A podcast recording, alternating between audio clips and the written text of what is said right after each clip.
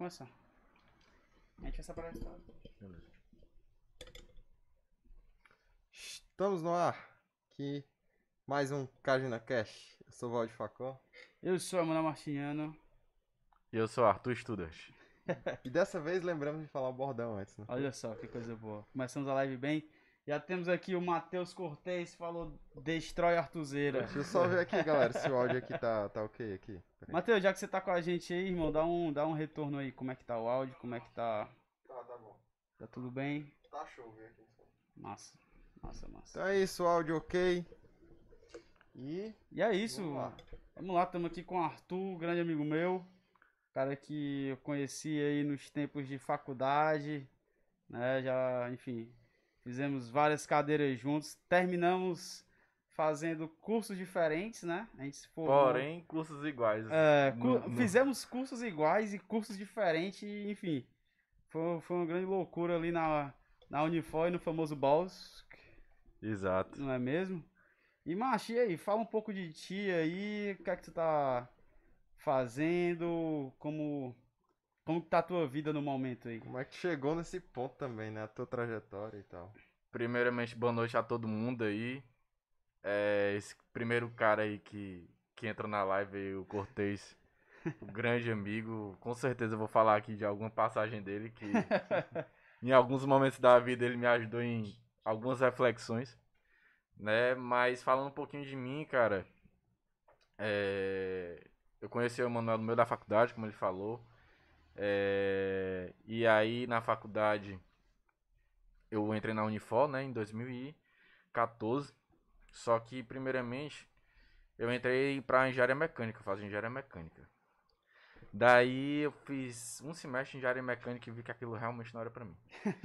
e, logo com a cadeira aí. E conheci você através da engenharia mecânica por causa do Pedro Luiz. É verdade, é verdade. Grande DJ. E, e aí, que já deve ter participado aqui alguma já vez. participou já. Total, e, e aí, através dele, conheci o grupo de vocês.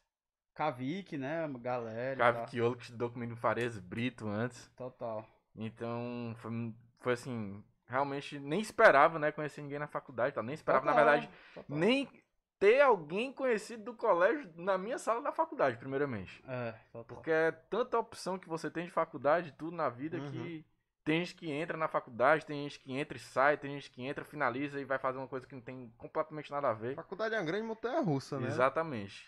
Tem horas que você tá super bem, ultra mega motivado, tem horas que você tá super pra baixo, né? Então, É, total. enfim, fiz seis meses de engenharia mecânica, depois disso eu fui pra comércio exterior. E aí no comércio exterior eu comecei a estudar e tal, beleza. E, e aí quando quando foi assim, acho que no segundo semestre, tu entrou também no curso junto comigo que tu fazia contabilidade. Macho, velho, eu, eu fiz. Eu comecei também em 2014, ponto 1, né? Uhum. Fiz contabilidade, acabei fazendo um pouco mais até de tempo de contabilidade, que eu fiz um ano, alguma coisa Uhum. assim, tá ligado? E aí também vi que não era pra mim. E aí, através de uma amiga, a, a Julie, Julie Bittencourt, não sei se tu, tu lembra Lembro, dela, lembro com a dela. gente também. E aí eu conversando com ela na época, e ela, cara, vou entrar pra comércio exterior e tal. E ela super motivada e tal. E aí me motivou também, eu já queria sair de contabilidade, eu vi que não, não dava certo. Mas aqui só um parênteses. O que que tu pensou quando tu escolheu contabilidade, mano? Porque não tem nada a ver contigo. Macho, eu não pensei nada. Essa... Devaneou um pouquinho, Não, eu tinha que fazer alguma coisa, né, mas eu não ia sair do colégio e ficar, tipo. sem fazer nada. Foi tipo assim, ó, fechou os olhos e puf, jogou assim a caneta assim, pá, é esse. Foi Macho, tipo não. Não, não, não, não, não. Também não foi assim, mas, macho, eu não tinha, assim, nada. Não sabia de porra nenhuma, porra, da vida, tá ligado? O cara sai do colégio, mano, o cara sai cru, mano. Mas, É verdade. O cara sai um nada, mano. verdade. O cara sai um nada do colégio, tá ligado? Aí, É verdade, é verdade, no total. terceiro ano, só vagabundei. Não tenho orgulho disso. Segundo ano. Não se- recomendo E no segundo ano. também. E no se- primeiro ano. Galera, o Valdir, o Valdir quer se passar aqui porque ele era nerd, esse vagabundo. Não, eu não era nerd. E aí o cara, é tão, era. o cara era tão nerd que ele foi fazer história na UFC só pra fumar baseado. É, deve ser. E aí, enfim, cansou do baseado, cansou de história, e aí tá aí, o cara aí formado, né, Valdinho, a história. Hum? nosso convidado. Bora lá, bora lá. E aí, Mas- sim, em comércio exterior. Continuando aqui, puxando um pouco da lá da contabilidade, poucas pessoas acham que não é verdade, mas a contabilidade é a linguagem dos negócios, né? Total. E a gente vai falar um pouquinho sobre isso depois. Mas voltando aqui um pouco para minha trajetória, é, daí eu comecei a fazer comércio exterior e tal. E quando eu fui fazendo comércio exterior, eu comecei a experimentar algumas cadeiras de economia. Na verdade, o comércio exterior lá na Unifor, ele mistura um pouco de tudo, né? Se a gente for pegar, Mas um comércio pouco, exterior é um baita curso. tem muita coisa. Se quem, você for pegar quem gosta, de, olha, de tudo um pouco, é um tem. baita curso. Então, assim, cara, eu acho que se você não sabe o que fazer e você quer experimentar alguma coisa, é um curso a experimentar. Porque, assim, você vê contabilidade, você vê economia, Negócios, você vê negócios, negócios internacionais, câmbio, você vê direito um total. pouco. Então, assim, você vê meio que de tudo um pouco e acaba aprofundando mais naquela parte burocrática do comércio exterior. Sim. É, Depois de uma certa- Depois, né? Depois de um certo tempo do curso, Sim, né? sim. E, e ao decorrer do curso e tal, eu fui vendo que eu não gostava de comércio exterior. E sim, eu gostava de economia. Da parte Né? de economia dentro de comércio dentro do exterior. comércio exterior. Entendi. E aí eu comecei a ver, e aí eu comecei a fazer só cadeira de economia.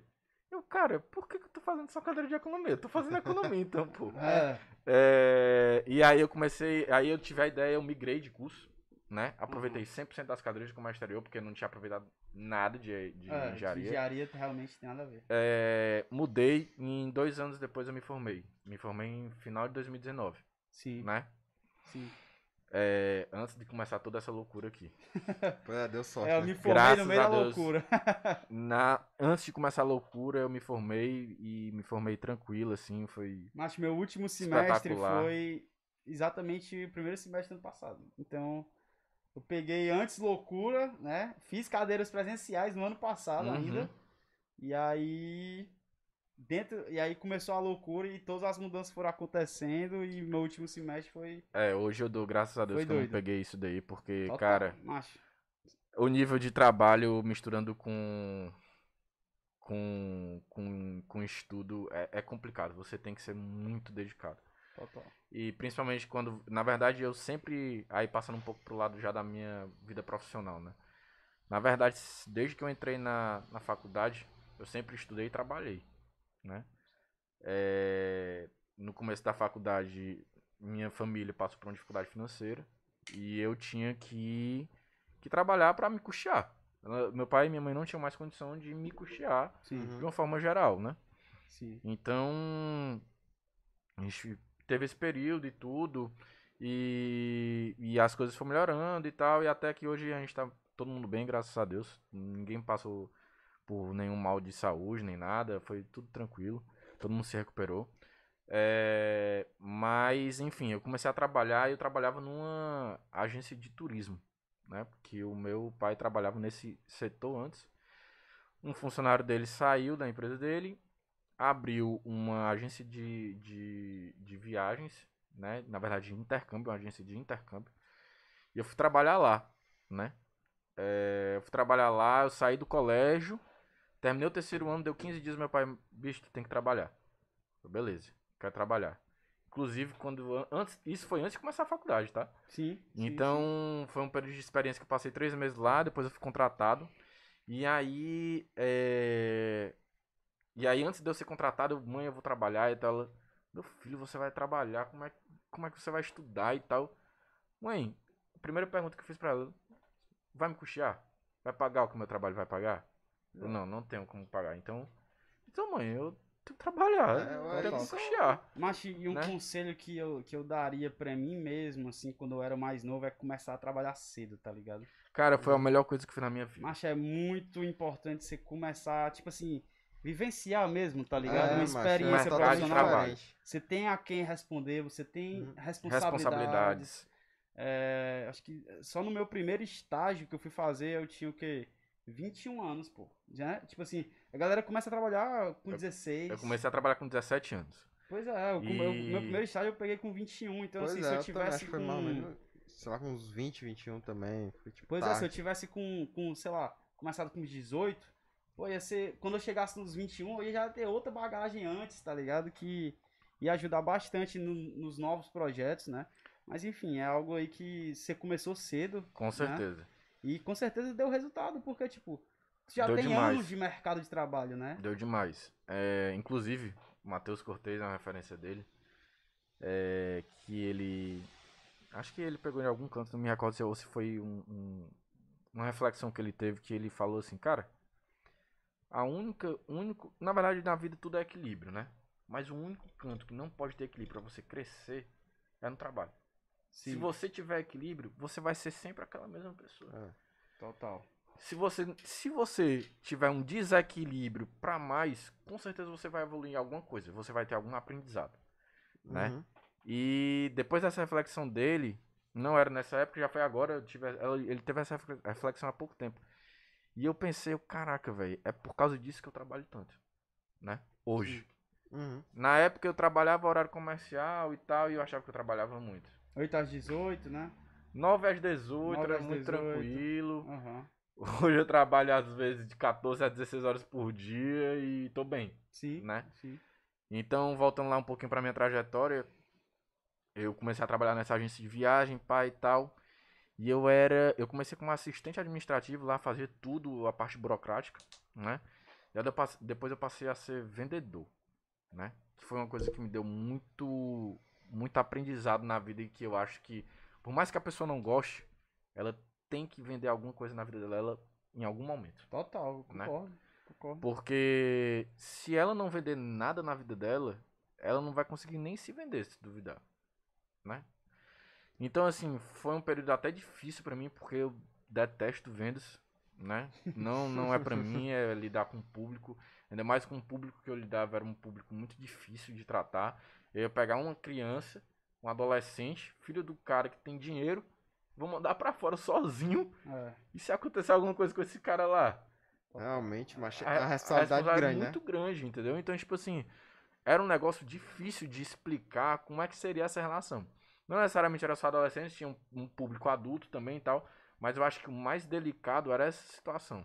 Eu pegava uma pessoa que eu não conhecia, eu tinha que convencer ela a botar o filho dela Um avião mandar pra outro num país. avião, mandar pra outro país pra passar no mínimo seis meses.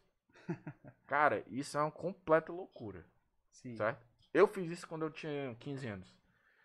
E foi assim, uma das viagens mais enriquecedoras, se duvidar, a mais enriquecedora da minha vida, com certeza. É, pra quem não sabe, eu morei cinco meses na Nova Zelândia, seis meses. Na verdade, fiz um semestre da minha, da, da minha, do meu high school lá, né, da, do, sin- do ensino médio. Sim. Mas chega, e como é a Nova Zelândia, mano? Porque, tipo, todo mundo É, fala que um maravilhoso Pronto, vamos tal. voltar aqui Ao Arthur com 15 anos. ao Arthur com 15 anos, 16 anos. antes de finalizar a faculdade, né? antes de finalizar o, o colégio. Cara, é, a Nova Zelândia, como é que surgiu a Nova Zelândia na minha vida, né? Bicho, eu tinha 4 anos, 5 anos de idade e eu fui fazer o doutor do ABC, né? E aí o meu pai vendia, vendia viagens sempre, né, e tal, e vendia muito intercâmbio. E ele sempre mandava muita gente pra Nova Zelândia. E aí Nova Zelândia, Nova Zelândia, Nova Zelândia, eu chegou no doutor do ABC, todo mundo tem um sonho, né, que declara lá e tal, tem filma a sua cara, né? Sim. Eu não lembro de nada, nada, E aí- nada Macho, disso. eu lembro. Não sei do que eu lembro. Eu era muito mongoloide. Eu acho que. Cara, eu só lembro porque foi muito feito qualquer marcante. coisa. Hã?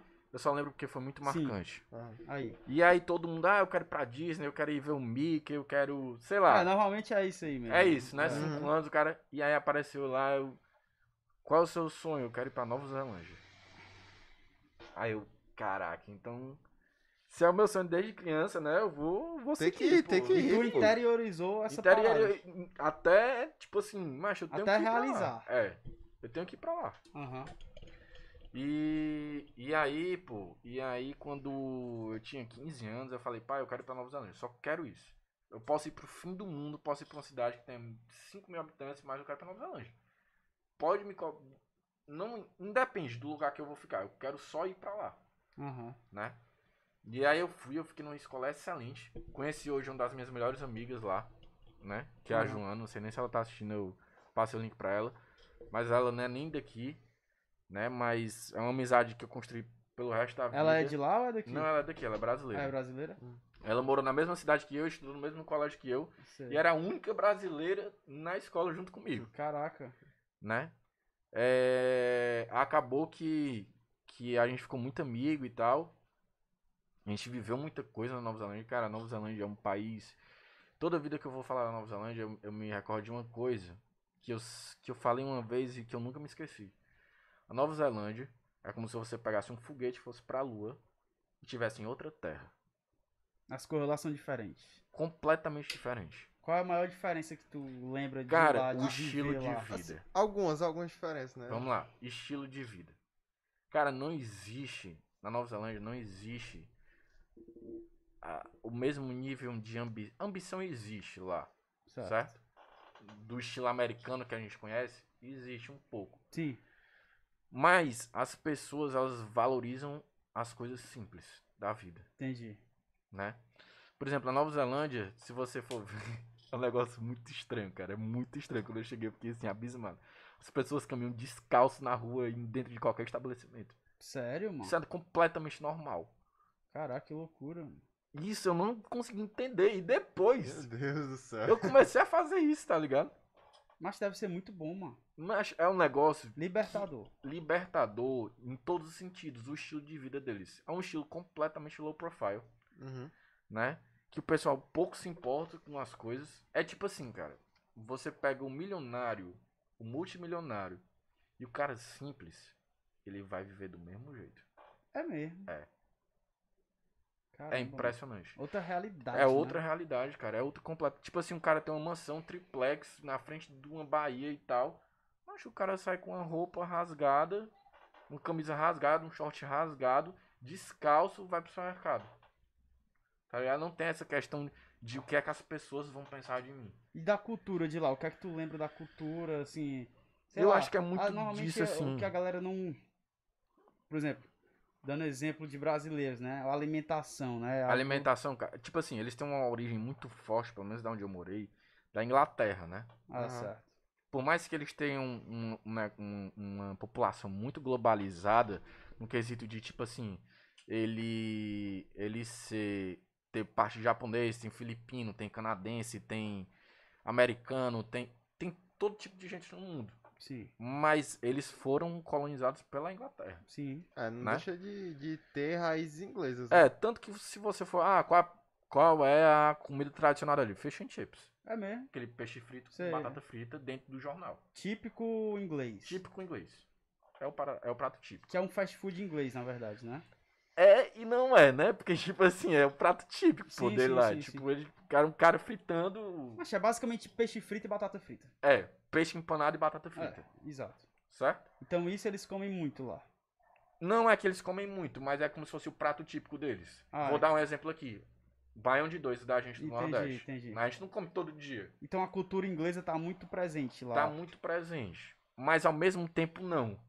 Eles porque não tentam- tem aquela, aquela, aquela formalidade do inglês. Entendi. Entendeu?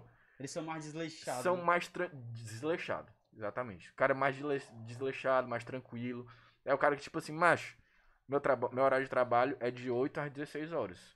Uhum. Depois das 16 horas eu vou curtir a minha família. Entendi. Eu vou ficar com a minha família, com os meus filhos.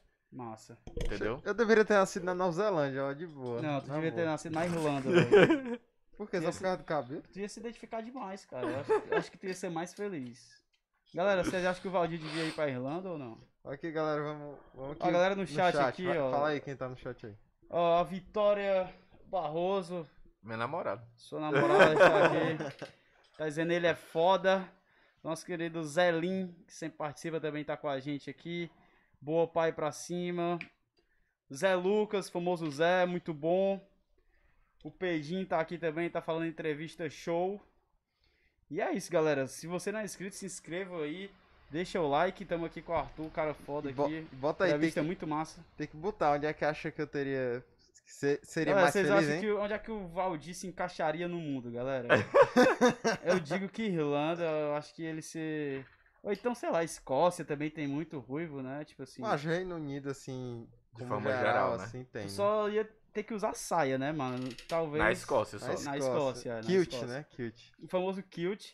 Mas se duvidar, kilt deve ser muito confortável, Valdir. É, mas deve ser da hora que Inclusive- usar aquilo, viu? Inclusive, é, eu me lembro de uma história que meu pai fez uma viagem pra lá, pô, e ele comprou o kilt e usou pra ir num jantar super chique. E é bom? Mas Tu deve ser libertador. o Kilt. Macho, ele me disse, ele me disse, isso foi uma experiência dele, ele me disse. Inclusive, eu acho que ele tá assistindo aí. Comenta aí depois, pai. É, Um abraço, pai do Arthur. Qual o abraço nome aí. dele, mano? Pedro. Pedrão, tamo junto. É, que eles, bicho, era um grupo de amigos e tal, vários casais, e ninguém esperava, tá ligado? Aí eles vestiram, eles compraram o kilt, assim, tipo, sei lá, de tarde de dia, Sei. e foram sair pra jantar num negócio mais chique e tal, à noite, na Escócia. Bicho, todo mundo tirou foto deles, parece. Tipo, foi um negócio assim. Ele achava que era obrigatório, Zac? Não, pô, ele foi só pela frescura mesmo, só pela Caraca, putaria, tá ligado? Que resenha, E mano. aí, bicho, ele foi pra um. Foi pra um jantar e tal, super chique. De kilt. De que todo mundo, todos os- a galera escocesa querem tirar foto com ele, tá ligado? É, foi uma onda, uma onda. Mas se a gente for pra Escócia, a gente tem que andar lá só de kilt. Macho, mas o kilt, ele representa o povo escocês de É. uma forma que... O que é que representa o Brasil? Havaianas? Talvez. O- Sei o- lá, né? o- Alguma coisa assim. Eu acho Só que negação que de posto.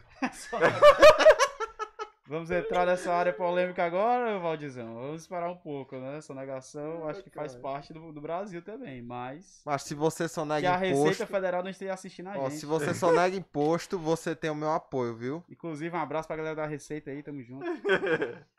Mas e aí, Nova Zelândia? Nova Zelândia. E aí eu voltei, cara. E aí eu fiz todo o meu ensino médio, né? Aham. E aí, voltando lá pra história da faculdade. Aí eu fiz faculdade e entrando um pouco mais também na minha vida profissional, comecei a trabalhar lá. Passei um ano. Tu trabalhou na Nova Zelândia? Não, não trabalhei. Não, Não? era permitido. Ah, Não era permitido. Pelo... E também eu não Era queria me arriscar, novo, né? né? Era muito novo, eu não tinha muita noção tu foi com também. 15 ou 16 anos? cara? Fui, fui com 15, fiz 16 anos lá. Nossa. Né? É, Aí, voltando um pouco pra minha questão da agência de viagem, e, e bicho, e aí por causa disso, eu tinha muita vontade de vender Nova Zelândia, né? Mas eu queria. No começo eu era. Tipo assim, macho. Era a tua primeira opção de Ah. venda. É, eu, macho, eu tenho que encaixar esse cara em algum cara na Nova Zelândia. É Era, tipo, era pouco enviesado, né? Ele- É, era, macho, é era. aquela coisa, quando tu faz um negócio que tu gosta, ou tu assiste um negócio que é bom, que é lá, bom, né, mano? Tu, quer passar pra todo mundo. É, tu quer passar pros outros. Tu quer, Exato, ó, isso é bom, exato. tá aqui, ó, compra, isso é bom, Exato, tá entendendo? exato, É, tipo, é exato. desse jeito. Total, total. Exato. E aí, bicho, eu passei um ano e três meses lá nessa empresa. Daí eu vi que aquilo ali não era pra mim, né? Que não era, o, não era o setor que eu queria atuar. Pelo menos eu sabia uma coisa, que eu não queria trabalhar com aquilo. Mas Né? isso, Já é um isso- começo, Isso já é é incrível. começo. Depois que você passa por uma experiência e você não se identifica, né? É uma, é uma opção a menos pra você. Exatamente. Isso é muito importante, velho. Pra Exatamente. qualquer coisa, tá ligado? Exatamente. E aí, cara, e aí eu passei um tempo sem trabalhar, eu juntei uma grana, eu, acho, eu vou passar um tempo sem trabalhar, viajei, né? Fui pra alguns festivais de música e tal. Foi uma época da minha vida assim que eu curti. Sim. né? Vagabundei. Aquela época que o cara tem macho, eu vou vagabundar. E aí eu passei assim uns dois, três anos nessa, Nessa nessa, onda onda, aí. aí. Né? O caraca, depois de um tempo, o cara fui puxado pela, pra realidade, o cara, bicho, eu preciso me ajeitar. Não, não dá pra viver mais assim, não. Chegou a hora de parar. Chega, né? Chega. Tá na hora de se ajeitar e, e, e- e voltar à vida normal, né? Aí tu decidiu focar na tua carreira de novo? Cara, eu decidi que eu queria trabalhar alguma coisa. E nessa mesma época que eu decidi que eu queria voltar a trabalhar, comecei a ver coisas mais no mercado financeiro e estudar mais coisas. E foi inclusive na época que eu tive uma cadeira de finanças corporativas na, na, na, na faculdade. E tu aí, fez por com causa quem? Com o disso. Ricardo? hum, na verdade, eu fiz primeiro contigo, com o. Caraca, quem era o com nome? Helder. Caralho. E aí depois. Das piores cadeiras de provas Pronto, assim, aí eu tranquei, minha porque vida. era muito difícil, tranquei Mas total. era impossível passar com aquele cara lá. Inclusive, depois eu fiz cadeira com ele. Não, mas ele era muito bom, tá ligado? Só não, que- mas eu fiz depois cadeira com ele na economia e eu E- passei e de foi boa. tranquilo. Foi tranquilo, mas também muito porque eu, é, o que ele dava, eu trabalhava com isso. Então foi. Cara, eu lembro demais dessas aulas do Muito. Era numa salinha minúscula, né? E depois eu fiz uma pessoas, sala. sei lá, na nossa turma. Era, tipo isso, 8, 10 pessoas. Todo mundo E- se conhecia e tal. E aí, depois disso, eu fiz de novo essa cadeira depois, porque eu tranquei. E aí eu fiz com Josenildo, alguma coisa assim. Era um cara velho. lá. Josenildo, Josenildo, acho que eu sei quem é. Acho que eu E sei quem é. aí- Com certeza eu fiz cadeira com ele também. Pois é. E aí eu fiz, eu, caralho, bicho, isso aqui é muito interessante. Comecei a estudar mais, aprofundar. Não ficar só na faculdade. Eu acho que isso é um dos grandes lances pra qualquer qualquer pessoa que quer seguir em qualquer tipo de área, que o cara quer. É, ah, é alguma coisa da faculdade, alguma coisa que não tem na faculdade, alguma coisa. Enfim. Qualquer coisa, bicho, seja autodidata. Seja autodidata. E não depende do seu professor, né? Não depende do seu professor. E uma coisa que eu sempre tive na vida é que eu sempre me cobrei muito, né? Sim. Então, eu sempre tive uma autocrítica muito grande, né? E por causa disso, eu acho que é um dos fatores de onde eu estou hoje é por causa disso, Uhum. né? Desde a escola eu podia vagabundar, não sei o que e tal, fazer uma putaria na escola, mas bicho, as minhas notas eram boas. Eram as Sim. melhores notas da sala. Tanto que quando eu voltei na Nova Zelândia, eu fui premiado, tirei terceiro lugar da sala, pô. Sim. Então, tipo assim, é... eu me cobrava muito por, por isso, né? Eu, eu tinha que ter um respaldo de dizer, tipo assim, cara, esse cara pode fazer o que ele quiser. Sim. Porque ele tem as notas boas. Então, ele pode mandar e desmandar aqui dentro, né? Aham. Ele tem como provar que ele é bom, Sim. independente da, das atitudes dele, Sim, sim. Uhum. né? Então, eu levei sempre isso muito pra minha vida pessoal e profissional, de todas as formas, de todos os lugares da minha vida. Tu sempre teve ambição, né? Assim. Sempre fui muito ambicioso. E ainda sou hoje. Sim. Considero muito ambicioso. Sim. né? É, então, cara, aí eu passei esse tempo aí e foi nessa mesma época que eu comecei a estudar e tal. Deu uma aprofundada, na verdade, nessa parte da faculdade. E aí eu comecei a ver coisas do mercado financeiro. Cara, eu- aí eu me encantei. Eu, cara, é isso aqui. Eu amo isso aqui. Eu amo trabalhar com dinheiro. Tu lembra quando foi o teu clique assim que tu, caralho, velho, eu acho que é por aqui, Não. tá ligado? Não lembro por... Na verdade, eu acho que Teve alguma aula, algum, tipo assim, um momento não, específico não, tipo assim, que eu tu- sabia que eu gostava muito, mas eu precisava ter a prova daquilo no dia a dia pra dizer, caraca, isso aqui é foda e eu vou trabalhar pro, pro resto da minha vida com isso aqui. É tipo, isso é pra mim, né? Exatamente. Entendeu? Massa, massa. Então eu precisava degustar disso no dia a dia, Uhum. né? Aham. E aí, cara, eu comecei e tal, eu fui trabalhar com a minha madrasta depois, nessa época, né? Nessa época, quando eu tava voltando, assim. Trabalhei um pouco, assist... fui um assistente dela lá e tal, no, Eu lembro, no- a gente no conversou setor muito de, sobre isso. de, de cosméticos. Cosméticos, sim. E aí eu saí de lá por, enfim, questões lá internas. Sim. Acabei saindo e aí eu comecei a procurar trabalho, né? Procu- Procurar trabalho, procurar trabalho. E aí, inclusive, o Dute, Eduardo Grande Martins, Dute, um abraço. Braço do Ti. É, que é nosso amigo aí, do, do nosso grupo de amigos. Total, grande irmão. É, inclusive, aconselho ele a vir aqui depois, que eu acho que é um... A gente, a Uma- gente já. A gente falou ontem disso, não foi? Vamos chamá-lo aqui, com certeza. Que ele é uma grande pessoa, acho que tem muito a acrescentar aqui, tem muito a falar também de- da vida dele como um todo. Total, total. Uhum. É, e aí, cara, eu falei com ele, cara, bicho, eu tô precisando arrumar emprego e tal, como é que tá lá. Sempre troca ideia, né, com todo mundo do nosso grupo sobre negócio, sobre como é que tá o dia a dia de todo mundo. Sim. Ele, bicho, fala com a minha madrasta, eu vou falar com a minha madrasta porque ela tá precisando de gente lá. Eu, beleza. Tô topando trabalhar de qualquer forma, eu quero trabalhar, velho. Quero trabalhar, não consigo é ficar desocupado. Porque, bicho, entendam uma coisa. A pessoa que começa a trabalhar, ela nunca mais vai querer parar. Pelo menos do jeito que eu sou e do, do quão ambicioso eu sou. Sim. Principalmente por querer conquistar a minha independência financeira. Então, é, por causa disso, eu sempre quis trabalhar. Ficar no ócio pra mim é. desculpe a palavra, mas é foda. Tu comemora mais a segunda do que a sexta. No entanto, porque de segunda a segunda, primeiro eu tô trabalhando e quem quiser Tu trabalha ligar, fim de semana então também. Dependendo, sim. Mas porque pra mim, por exemplo, eu gosto muito da segunda-feira, muito mais do que quase a grande maioria, né? Tipo, porque eu sei que a segunda é meio que voltar à minha rotina, a minha, enfim, tudo aquilo que, que eu faço no dia a dia, tá ligado? Não sei como é pra ti, mas e a- enquanto que a sexta te dá tipo meio que uma liberdade, né? Assim, Dá. E dá uma tranquilidade mais. Claro, você tem que descansar. Não, Eu não tô dizendo pra você ter que trabalhar, tipo, sete, sete horas por semana, sete dias por semana, mas assim, eu gosto de um pouco da rotina também, tá ligado? Pelo menos pra Aham. mim, a segunda é um dia muito bom, tá ligado? Eu, na Como é verdade, não funciona pra ti? Eu não, na verdade, eu não vivo sem rotina. A gente Certo. vai já falar um pouco sobre isso, é, que eu acho interessante tocar nesse ponto, mas a minha cabeça hoje, eu falar abertamente, a minha cabeça ela não para em pensar em negócio. qualquer coisa, aonde, aonde quer que eu esteja, eu tô pensando em negócio, Sim. né? E é o que eu sou apaixonado hoje. Negócio, fazer tu negócio. diz empreender mesmo. Não só empreender, mas pensar a parte financeira de alguma coisa do, do tipo. Certo. né? Possibilidade. Traz Uhum. possibilidades. Possibilidades.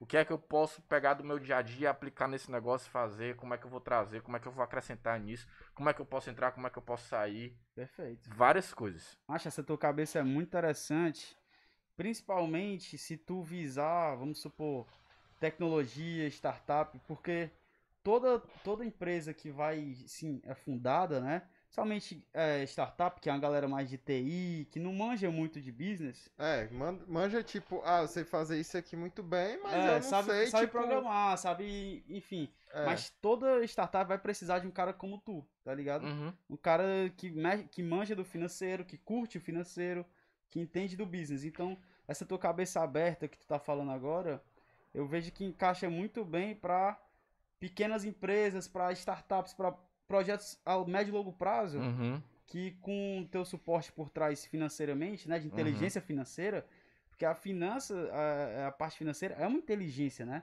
Você saber alocar o dinheiro, você saber é, pegar um, um empréstimo do que usar o seu próprio capital, você saber é, negociar, né, prazos e tudo mais. Tudo isso Isso aí é uma das É- partes é- mais, se é não a- a mais importante. Isso que eu ia é falar. o pulmão da o empresa. né? coração ou o cérebro, se duvidar É tudo, junto. é tudo. É o A da empresa, é isso, tá ligado? É, É é- parte do cérebro e um pouco do coração. Total, total. né?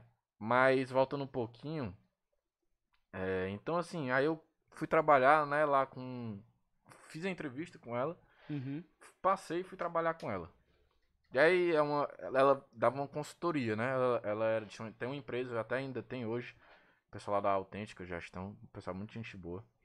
E aí eu comecei a trabalhar lá, é, trabalhei, trabalhei, aí deu assim uns seis meses, eu- na verdade uns quatro meses, eu, caraca, velho, eu tô querendo enviesar aqui, pra, aqui dentro pra área financeira, mas não, não tem espaço pra isso, tá ligado? Era, uma- era uma parada mais organizacional e de gestão, Sim. né?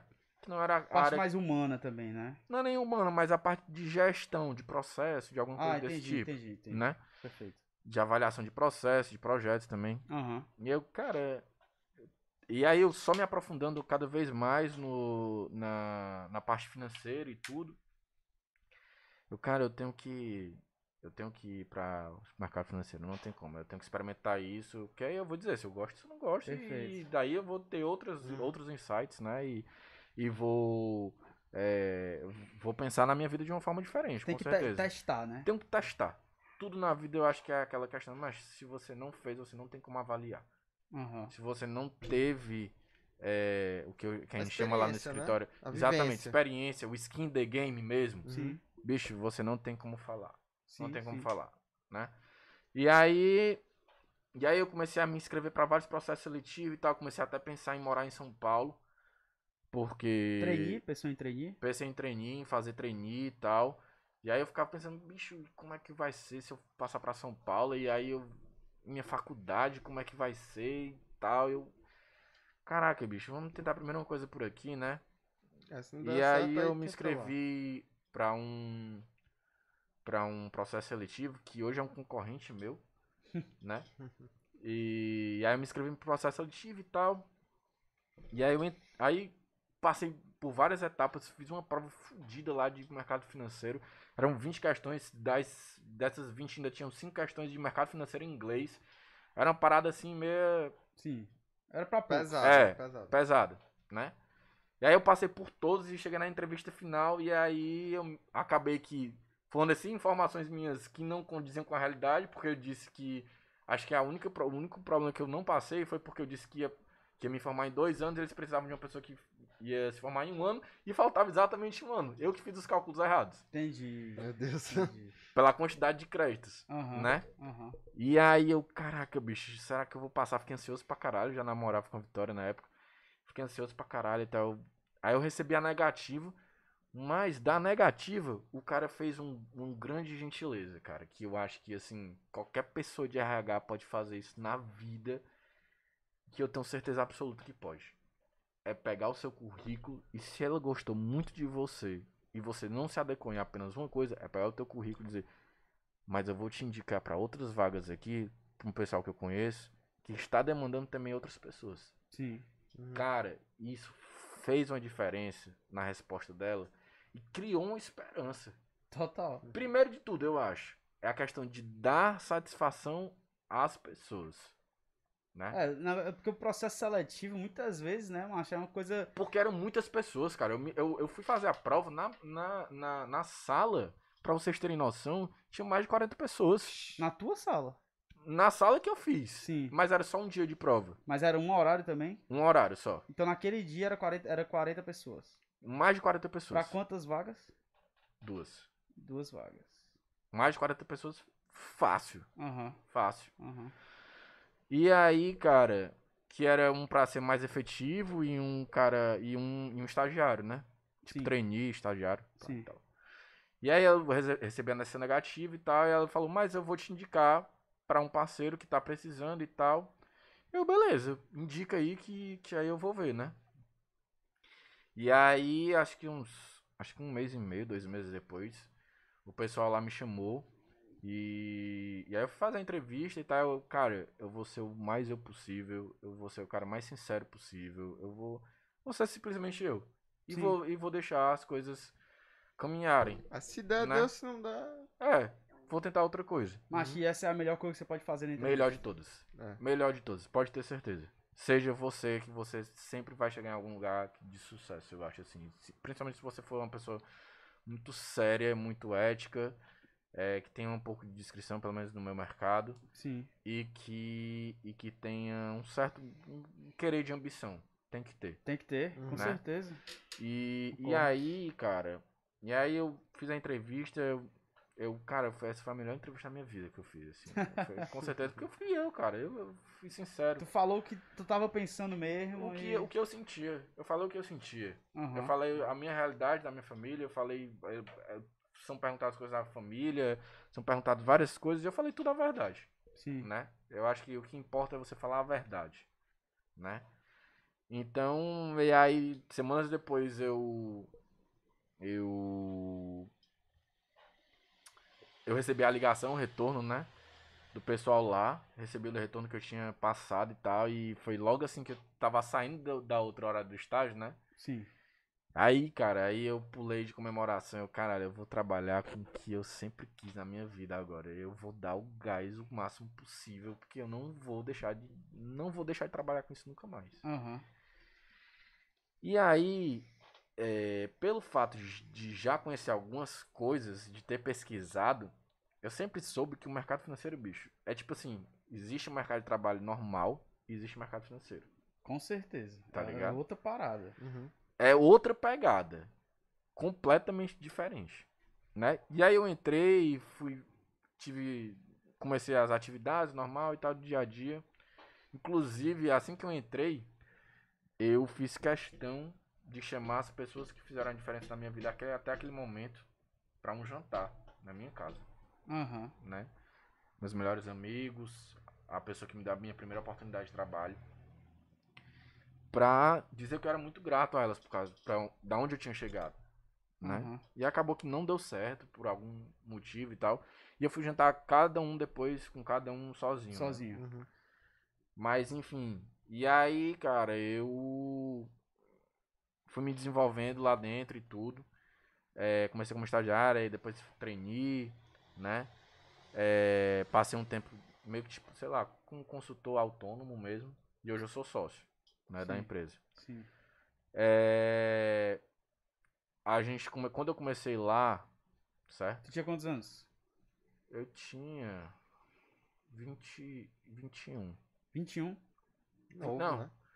22, 22 anos. Tinha 22 anos. Foi então 2016? Não, Não, cara, 2020. 2018. 2018, 2018. 2018. Vai fazer 3 anos que eu tô lá agora. Aham.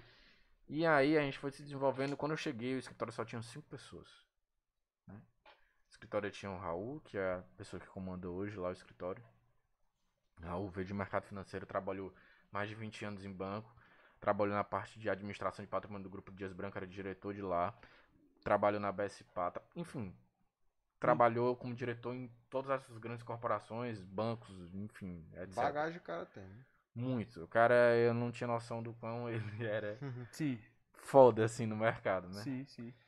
E aí veio junto com ele lá. Na verdade, ele estava saindo do grupo da, lá do, da, da M. Dias Branco, da, da parte de administração de patrimônio. E trouxe com ele o Marcos e a Stephanie, Uhum. né? Onde o Marcos fazia parte de finanças e controladoria.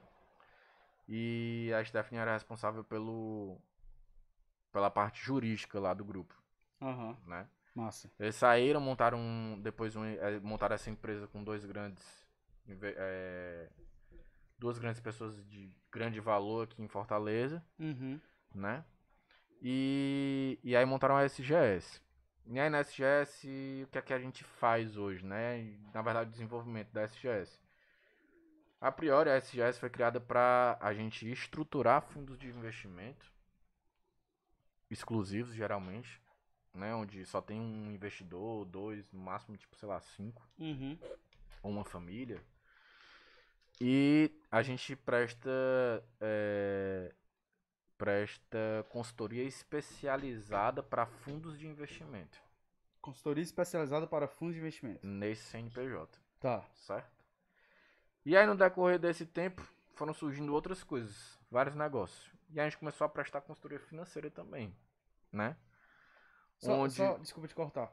Explica mais ou menos o que é um fundo de investimento, assim, pra quem é leigo. Pronto, Pra vamos lá. não manja de nada de mercado financeiro No, e tal. no, no caso de um fundo de investimento geral, global, que você chega lá, acessa a corretora, né? Vamos supor, a estação XP da vida, Uhum. entra lá, eu vou investir num fundo. Qual é o formato do fundo? O fundo é um formato de condomínio, certo? Onde ele não tem funcionário, ele não tem. é, ele tem CNPJ, né? Mas ele não tem. Tipo assim. Como é que eu vou dizer? É porque é difícil de explicar, mas. Um dono? O, fu- ele, tem, ele pode ter um dono, Certo, certo? Mas ele é constituído em formato de condomínio, certo. certo? Uhum. Onde as pessoas vão botar o dinheiro lá, vai existir um prestador de serviço para esse fundo que vai alocar esse dinheiro, Certo. certo?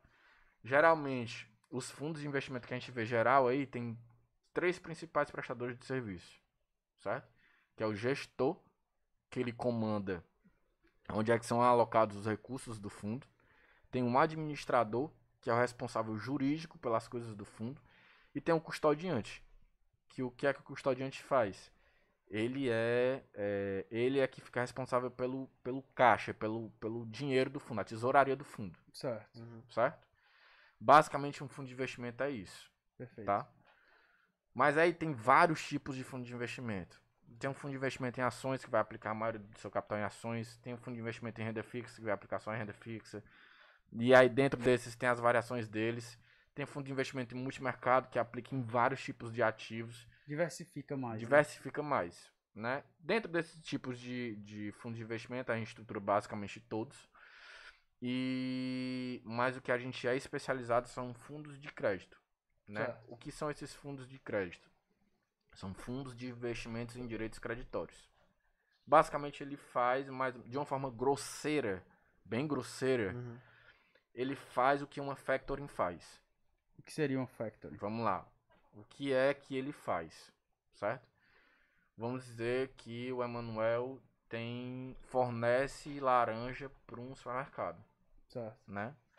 O Emanuel vai vender as laranjas, só que o supermercado só vai pagar com 30 dias pro Emanuel, né? E aí o Emanuel, só que o Emanuel precisa do dinheiro hoje. Uhum. O fundo, ele vai comprar esse direito creditório que o Emanuel, que o Emanuel tem de receber do supermercado. Perfeito. Uhum. Você vendeu e eu tenho o direito de receber, vamos supor, 50 mil reais Daqui a 30 referen- dias. daqui a 30 dias referente às laranjas. Eu, fundo, certo? O fundo de investimento, no caso, chega e diz, Emanuel, tu tem esse título aqui a receber, certo? Eu te pago agora, pra tu me dar esse título, 45 mil, Uhum. certo? Te Perfeito. dou 45 mil na tua mão, Hoje. hoje, certo? D1, né? Famoso D1. D zero. D0, D0. Te dou 45 mil hoje.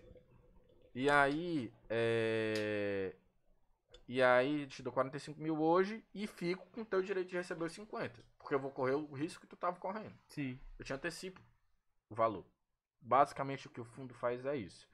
Tem outros tipos de operações mais bem estruturadas que a gente faz. Uhum. Mas o grosso, o que geralmente acontece, é isso dentro de um fundo de investimento de direitos creditórios. É como aquela galera que pega e troca cheque, né? Exatamente. Entendi. É a mesma coisa. É a mesma lógica. Uhum. Não é a mesma coisa, é a mesma lógica. Tá? Então a gente estrutura esse tipo de, de fundo. Hoje, principalmente são esses fundos, mas não quer dizer que a gente estrutura só esses, mas estruturamos outros. E aí, cara, é, tem pessoas que têm patrimônio muito elevado, né? Que a gente trabalha com esse tipo de gente. Sim. E Normalmente são ele abre empresários. empresários. Certo. E ele abre um fundo só pra ele.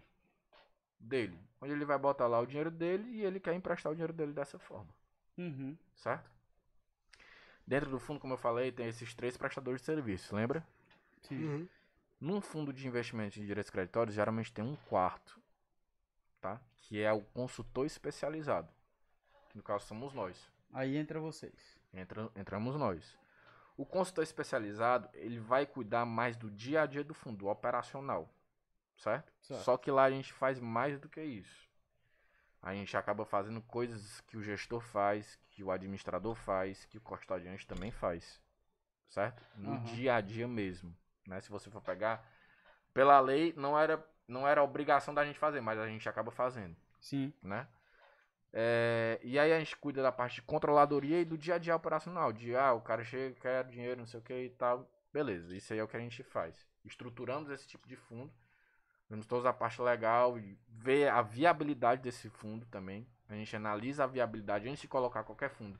A gente tem, uma, tem a parte de analisar a viabilidade desse tipo de fundo Certo. né? Não só desse tipo de fundo, mas qualquer fundo que o cara queira chegar e dizer, mas eu quero botar um fundo disso, eu vou dizer só para o cara. Cara, tu já fez alguma coisa, já viu se isso é viável ou não? Porque não adianta nada, tu vai gastar um bocado de dinheiro. A gente já teve cliente, o cara, ah, o contrato, o cara é daqui, né? Que tem aquela síndrome de que aqui não, não presta as coisas do Ah, Ceará e tal, do Nordeste sim. não presta, o cara chega e diz, ah, eu vou contratar, contratar um, um escritório de São Paulo, de advocacia, não sei o que. Bicho, a gente já teve aqui no Espírito Santo que o cara contratou lá um escritório foda de advocacia em São Paulo. Os caras passaram seis meses enrolando o cara e o cara gastou 200 pau. Porra. 200 pau. E vocês Pra estavam- chegar no final, eu cobrei, sei lá, um quinto disso, Entendi. um quarto. Pra dizer pro cara, macho, não dá. Com Mas na teus cabeça objetivos. do cara, o cara fica, não, é isso, é isso. é de Não, qualquer não, não, jeito. não. O cara, os caras ficavam enrolando o cara, tá ligado? Não, é, não. Os caras os cara lá do escritório era malandragem pura, né? Dizendo que tinha que sair uma lei tal pra não sei o que e tal, tá ligado? Entendi, entendi. Então, tipo assim, macho malandragem pura. E aí, tipo assim, tem muita gente que acha que no Nordeste não existe coisa que presta. E acaba Esse é muito. o maior erro que existe. o maior É erro que verdade. existe. E acaba que muito, que na verdade eu chego em São Paulo às vezes pra dar aula pros caras. Total. Entendeu? Então, tem muito disso ainda, né? Tem muito disso. Infelizmente. né? Essa mentalidade pobre, né, macho? É. Da galera. Tem muito disso. Principalmente pra não valorizar o que é daqui, né, macho? E É localmente também, tipo assim, eu chego, a gente chega e faz uma análise de viabilidade. Aí eu digo pro cara, macho, dá pra fazer. Aí o cara começa via outras formas. Contrata um escritório foda de advocacia, não sei o que, contrata alguém de tecnologia. Aí começa a desenvolver as coisas sozinho. Aí o cara chega na metade do processo, como eu já conheço esses caras aqui tudinho, Sim. que a gente tá em um bocado de projeto, aí o cara chega, macho, partir de agora não sei fazer mais não. Tem que chamar esses caras aí. Aí ele chega.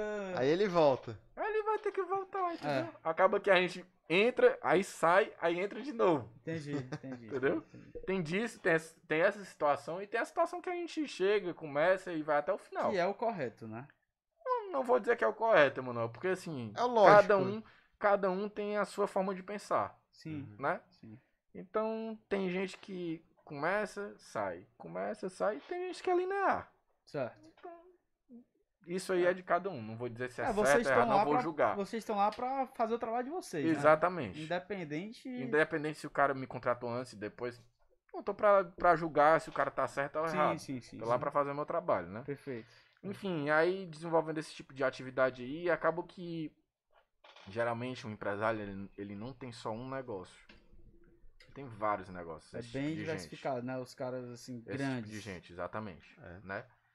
E aí o cara chega, mas, mas vai ali, olha ali a- aquela empresa ali, olha como é que tá a parte financeira, não sei o que e tal. E aí a gente começou a explorar esse mercado.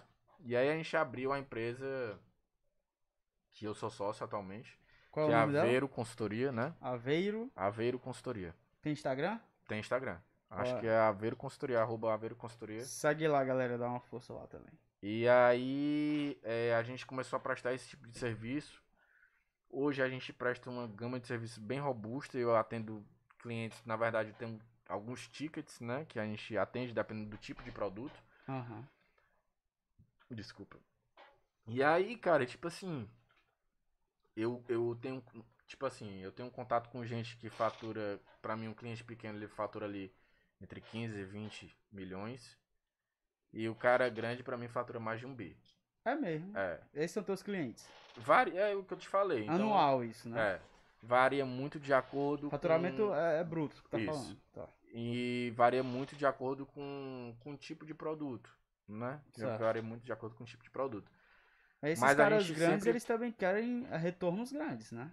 Se o cara vai botar um. Sim, sim, mas geralmente, como eu te falei, como ele é muito diversificado, e, e aquela história, né? Investimento, não existe investimento hoje que o pessoal fala aquela história ah, day trade e tal, você vai ganhar, vai ficar milionário em cinco dias, Sim, sim. né?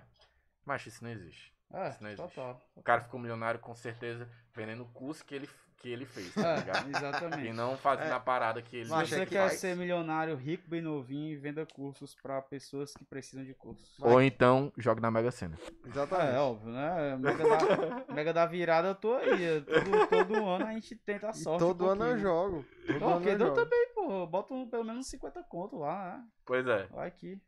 Na verdade, na empresa a gente também faz toda vida um Toda bolão. empresa faz, mano. Bolão, Toda bolão. empresa faz. Tu vai pra um. Cara, os caras tá no meio de uma obra, tá ligado? Chega final do ano, os caras, ei, vai entrar no bolão, não sei o quê. Os caras te pegam no meio da rua, assim, bora entrar no bolão, entrar no bolão. Mas teve uma lotoface aí, aquela. Tu, tu entrou nesse bolão? Não. Macho. Vocês ganharam? Tu acha que se tivesse ganhado tava aqui? Não, calma. Lotofácil eu não sei quanto é Lotofácil. Macho, foi a lotoface da independência. Eu não sei se foi 150 ou se foi 300 milhões. Ah, mas não, foi, tudo tipo, bem. Valor Se tu ganhasse um tá milhão de reais, ia mudar a tua vida? Hum? Macho, um milhão. porra nenhuma, Um mano. milhão não. Mas digamos que eu ganhasse, sei lá, uns 30 milhões. Porra, caralho, 30 vezes mais só. Macho, 30 milhões dá pro cara. É óbvio que dá, eu tô falando um milhão, cara. Um milhão. Se não, tivesse um um milhão conta mudaria muita coisa. Ah, não ia mudar nada, mano. Não, a forma um cara como normal, A mano. forma como eu vivo não mudaria. Mas mudaria que eu já ia ter, tipo, pensar como investir esse dinheiro, todo esse tipo É, de coisa, né? Tipo assim, tu não ia mais depender do dinheiro, mas tu ia ser um cara classe média. Assim, é, normal. eu ia pensar em como fazer esse dinheiro crescer, né? Não, óbvio, óbvio. Não ia O gastar. cara inteligente, ele faz, ele, ele entra em contato com o nosso amigo Arthur e faz multiplicar, né? Em algumas décadas, anos aí, sei lá. Que Porque se você torrar seu dinheiro, você é um idiota, né? É, Essa é a verdade. Porque, macho, eu tava, dias, um tempo aí atrás, eu pensei já várias vezes, tava pensando, questão de investimento, né, investir meu dinheiro, mas, macho, o cara vai investir, tipo, o cara tem, sei lá, 1.500 conto, o cara vai investir, mano, Não, cara 1.500 vai deixar, de, Macho, vai deixar de gastar com, tipo, com a coisa que ele precisa no dia a dia pra investir, mano. Cartas e jogos? Não ia, mano. Não eu, eu Não vou vai, dar mano. só um conselho que a gente sempre dá lá no escritório. O que, o que importa no começo é a sua mentalidade. Né? O que Sim. importa é a mentalidade, velho. É- é- Eu vou começar com 100 reais. Mas comece. Olha aí, Valdir. Só comece. Olha aí. Porque, tipo assim, a partir do momento que você começa Deixa o e like, você galera. começa a, a, a, a ver um. Nem que seja um pequeno resultado disso. Mas dá gosto. Dá gosto. Você vê que dá gosto. Você vê crescendo a sua continha, É, vai ficando mais um gosto. gordinha. E aí, voltando lá pro, pra, pra questão lá da, da empresa, então, a gente tem uma gama bem ampla de serviço. Dentro do escritório, a gente Na verdade, hoje são dois CNPJs, a Aveiro e a SGS Investimentos. Uma que faz o que eu falei da parte de estruturação e cons- consultoria especializada em fundo de investimento. Aham. E a parte de mais consultoria financeira pura, né? Onde os times dessas empresas são compartilhados e por questões burocráticas mesmo a gente dividiu. Mas hoje a gente, a gente é em 17 pessoas, Olha só. né? Cinco, era com 5, né? quantos? 5. 5 pra 17. Em 3 Na anos. né? pandemia a gente cresceu, absurdo, né? Porque as pessoas precisavam da gente. É, e aí, cara, na Aveiro, falando um pouquinho da Aveiro, a gente faz negócio, né? É, a gente olha principalmente a parte financeira mesmo da empresa, mas lá no escritório, como eu ia falar, a gente tem duas vertentes. Tem a parte que olha as finanças e tem a parte que olha o jurídico. Sim. Porque todo mundo acha que financeiro e pensar em finanças é só, é só dinheiro. Mas na verdade não é. Né? Pensar finanças é pensar uma coisa muito ampla. Né? Inclusive, como a nossa equipe é multidisciplinar, eu participo muitas vezes de, de questões da parte jurídica. Por quê? Porque como eu tenho uma, a cabeça muito criativa, né? É, eu penso, eu, eu começo a é, fazer conjecturas na minha cabeça de o que é que pode dar errado na empresa do cara e de que forma jurídica. Porque a gente já viu, eu já vi tanta coisa nesse meio, como a gente empresta dinheiro, né? Vamos dizer assim, eu Uhum. antecipo o valor pro cara. Eu tenho que fazer uma análise do cara. E aí a gente começa, pela, pelo respaldo das pessoas que eu entrei e que eu tive convivência desde o início, eu ganhei uma bagagem, assim, cara, se eu for pegar. é, foi uma faculdade, assim, de sete anos em um, Entendi. tá ligado? Uma pancada, tipo assim, todo dia tinha um aprendizado no começo. E hoje ainda tem.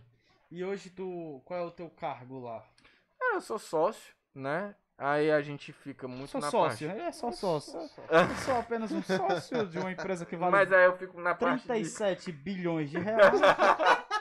Eu tenho Pera aí, 0,5% Emanuel. da empresa, o que dá um total de 300 milhões de reais. Isso ainda vai acontecer. se Deus Eu sou apenas um sócio, nada mais do que Mas, tirando a parte da sociedade, né? É, eu fico lá mais na parte de analisar novos negócios, né? Uhum. A gente tem um produto muito interessante lá, é, que, na verdade, eu, eu fico mais à, à frente desse produto, que é o Business Opportunities. O que é que a gente faz nesse trabalho? Vamos traduzir para oportunidade de negócio, galera. Isso. Certo. Eu vou observar exatamente isso. Oportunidade de negócio dentro do negócio do cara. O que é que ele pode fazer além do que ele faz de core business? Co- Como ele expandir, né? Não é nem só como ele expandir, mas tipo assim, como ele ampliar a gama de, de coisas que ele pode fazer de acordo com o negócio dele. Pois é, tipo, Aham. expandir Por não exemplo. assim, crescer em número, né? Mas assim, tipo. O que é que ele pode fazer a mais além É. do que ele faz hoje? Opções, é, Opções, certo. né?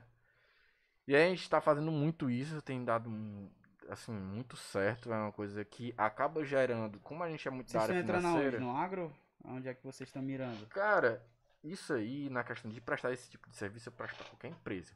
Certo. né? Qualquer empresa que eu vejo assim, cara, esse aqui tem um potencial de fazer alguma coisa e tal, a gente já direciona e vai pra isso. Porque o grande potencial econômico do Brasil é o agro, né? Assim, Mas é- não só isso, a gente tem muita coisa, Manuel, que aqui o pessoal não vê. Por exemplo, e, e aí tem a questão também da nossa visão, né? Porque assim, é, no, no que a gente olha sempre, existe, existe três tipos de empresa, né? A empresa que ela vai crescer e ela vai ser a consolidadora, certo? Vai ser consolida a consolidadora do mercado. Sim. A empresa que vai ser adquirida e vai ser consolidada, certo? Ela Certo. Vai, vai ser adquirida, vai ser, vai ser comprada por outra empresa e vai ser parte daquela consolidação. Sim. E o cara que vai apertar custo e vai é, e vai ficar ali enxugando sempre, Entendi. né? Enxugando sempre, reduzindo custo e tal. Certo. Existem Vai. esses três tipos de empresa. Não, não vou nem falar. Não. Fala, mano, fala. Fala, pode Não, falar. fala não, fala não, vai. Fala. Depois eu falo em off. vai. Beleza. Fala, vai. E aí, é, Vai comprometer visão- alguém? Vai comprometer alguém? Não, mas eu acho, eu Então, acho, eu não vamos prefiro. queimar ninguém ao Vamos, vivo vamos aqui, galera. queimar, não, vamos deixar. Fala, continua, aí- continua, continua. E aí, então, tem muito. Tem muita coisa acontecendo que. Que o mercado, de uma forma geral. O que é que tu tá observando, mano, de diferente? que, Cara, tipo assim, eu a vejo que grande o mer- maioria nosso não mercado. consegue olhar pra isso. Eu cara. acho que o nosso mercado, ele não é um mercado tão evoluído, desenvolvido no quesito, né? Certo. E, na verdade, o mercado de uma forma geral. Se a gente for pegar, tem muita empresa média, pequena. Dependendo do setor, não tem um gigante. Vou dar um exemplo aqui. Terceirização de mão de obra. Nunca ninguém pensou nisso, Sim. né? Acabou de abrir capital, uma empresa que é a GPS Investimentos, né? Essa empresa ela é investida por um fundo americano. O cara injetou dinheiro lá e essa empresa começou a consolidar, né? E aqui, cara, se você for pegar, tem empresas médias com potenciais enormes, Sim. né? Potenciais enormes. E, e a empresa, quando ela abre capital, ela tenta ser a empresa que vai consolidar o mercado. É, ela é Porque ela pioneira, né? geralmente, ne- não necessariamente ela é pioneira, mas geralmente a empresa que tá para abrir o capital e está no caminho de abrir o capital, ela precisa conquistar mercado, né? Certo. E para isso, uma das formas mais fáceis, em vez dela dependendo do tipo de negócio, né? E de como é que ela age, a melhor forma de ela chegar em um determinado estado, pelo menos dentro do Brasil, que o nosso país é um país continental, Sim. em vez dela abrir uma sede, ela chegar lá e comprar outra empresa. Faz Né? mais sentido, né? Não é nem que faz mais sentido, é mais fácil. Certo. Por dois setores, por duas apega uma questões. estrutura já, né? Existente. Por- na verdade, três. Por a questão de estrutura, que ela não vai ter que chegar lá, construir, não sei o que, se consolidar lá, brigar por margem. Sim. Dois, a nossa questão do nosso país tem muito regionalismo, e a gente não sabe disso, Com certeza, pô. né? Com certeza. Existe o preconceito do cara que é do Nordeste com o Sudeste, que, que não se dá bem com o E cara dentro do do, Sul. próprio Sudeste. Dentro do Exatamente. Sudeste com Sul. Exatamente. Sudeste, Centro-Oeste, Sul, Centro-Oeste. E aí, por causa disso, por exemplo, aqui no nosso, pelo menos no nosso estado, geralmente, dependendo do setor, bicho, o cara, se vier um cara do Sudeste, o cara não fecha contrato nem a pau. Verdade. Nem a pau. Nem a pau. O cara chega lá, mas eu não vou fechar contigo porque eu tô do Sudeste. E eu vou dar E valor. vice-versa. E vice-versa. E eu vou dar valor quem é da minha terra. Uhum. Conheço grandes empresários que são assim aqui em Fortaleza. Né? Então, é... tem muita gente que não tá nem aí, mas pode ser melhor, pode ser o que for, mas eu não eu vou para eu vou dar exemplo pra minha terra, entendeu? Tem Sim. um cara que é, tipo assim, macho, eu sou do Nordeste e, e, acabou. Pois é, é porque a visão desses caras é tipo, se eu tô dando oportunidade pra esse cara, eu tô deixando de dar pra a oportunidade pra quem, quem É. tá aqui, alguém... Isso, entendeu? isso, isso. E, e vice-versa. Então, o cara comprar uma pessoa dessa, né? Já é um, um caminho nesse, nesse quesito aí. Uhum. E também a questão de que o Valdir, Valdir falou, cara, ele vai chegar aqui, ele vai ter que se instalar. Pra ele se instalar, e depois ele vai ter que se vender, se consolidar, não sei o que. Mas é melhor chegar e comprar alguém. Sim. Né?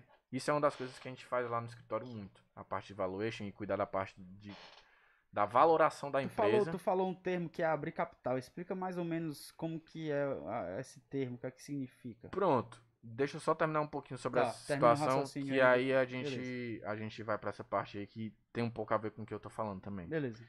Então, assim, é, levando em consideração, a gente tem um gama lá de produtos onde a gente pensa sempre na evolução de acordo com esses três tipos de empresas que a gente pensa, né? Uhum. Então, para uma empresa ou ela ser consolidada ou ser consolidadora, ela precisa estar organizada, né? Ela Sim. precisa passar por um período de profissionalização e organização. Uhum. Para isso, existe a parte da organização financeira da empresa, de uma forma como um todo, certo?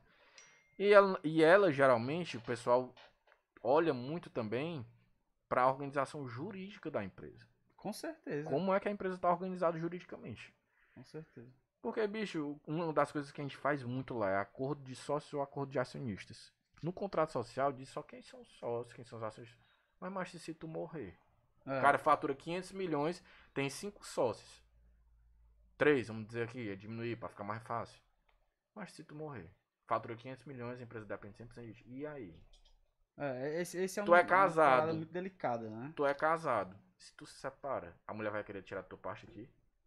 Pois é. Igual aquele lance lá do Jeff Bezos, né? Que rolou. Cara, a gente, eu penso, tudo que for catastrófico, eu penso pra ter colocado num negócio desse.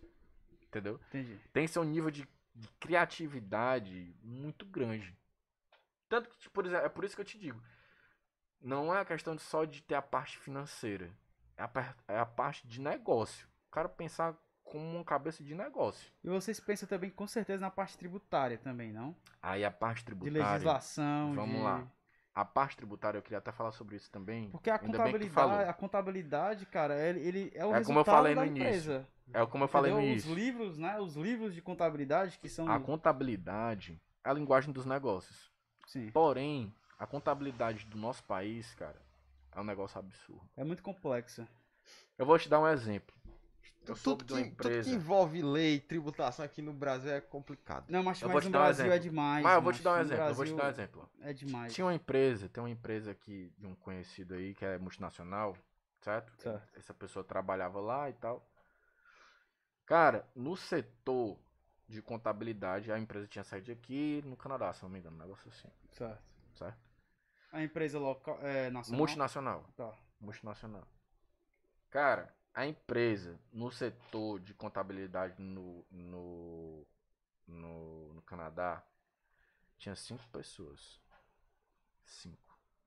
Chutei quanto é que o mesmo setor que fazia praticamente as mesmas atividades tinha aqui no Brasil. Acho no mínimo umas 20 pessoas. Acertou. Eu ia dizer isso também, tá acredito? 20 Cara. Acho é a, impressionante. a velocidade e a forma de complexidade do nosso sistema tributário, inclusive eu acho que vocês depois deviam falar sobre isso aqui.